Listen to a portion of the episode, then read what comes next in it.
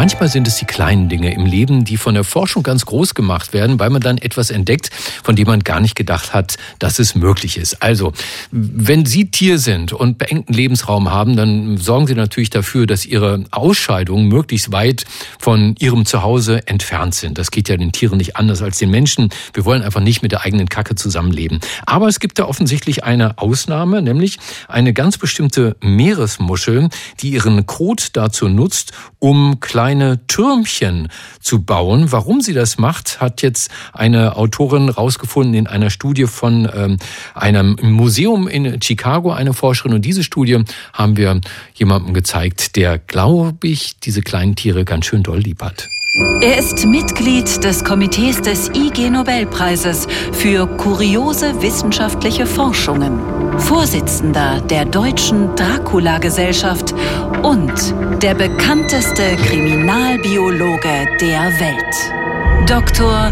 Marc Benecke, live auf Radio 1, die Profis. Ja, ein frohes neues Jahr wünsche ich dir, lieber Marc.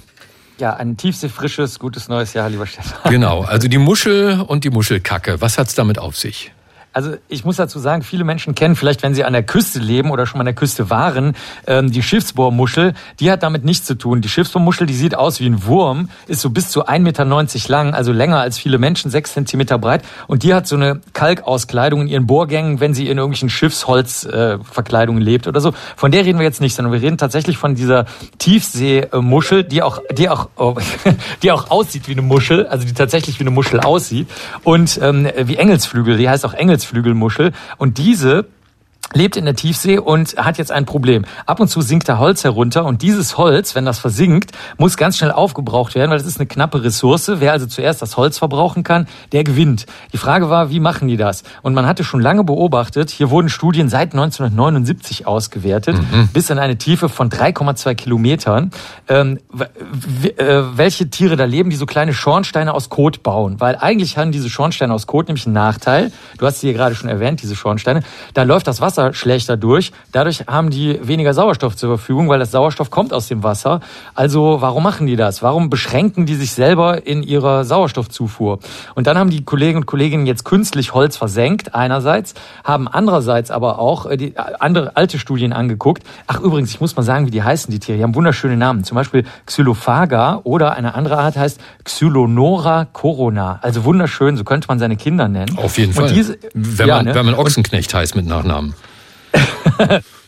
Oder wenn man mit der Corona-Pandemie kommt, ne? Mhm. Xylonora Corona. Und ähm, was die Tiere in Wirklichkeit machen, ist folgendes. Sie bauen aus ihren Kotpellets, die sie abgeben, tatsächlich dieses Türmchen, also diesen kleinen Schornstein.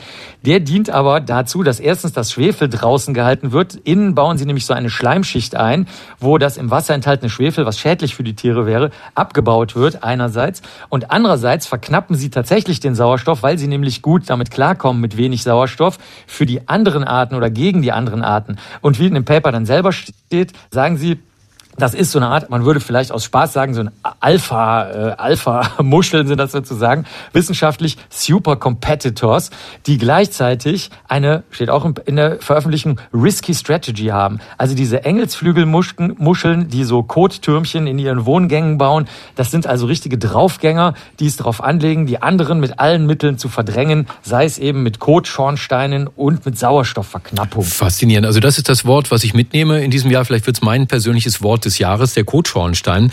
Äh, und jetzt müssen wir noch mal zu deinem Telefon kommen, das gerade geklingelt hat. Es war wahrscheinlich der Zimmerservice, der sagt, Herr Benecker, um 11 Uhr war Auschecken angesagt. Es ist jetzt 11.16 Uhr. Wann gedenken Sie denn, Ihr Zimmer zu verlassen? Das hast du, das hast du sehr richtig erkannt. Ich bin, ich bin hier in Gera und da wird um 11 Uhr ausgecheckt. So sieht das aus. Alles klar, mein Lieber. Bis Samstag, ne? Danke. Bis Samstag. Ciao, ciao. Das war Dr. Marc Benecke live auf Radio 1 die Profis.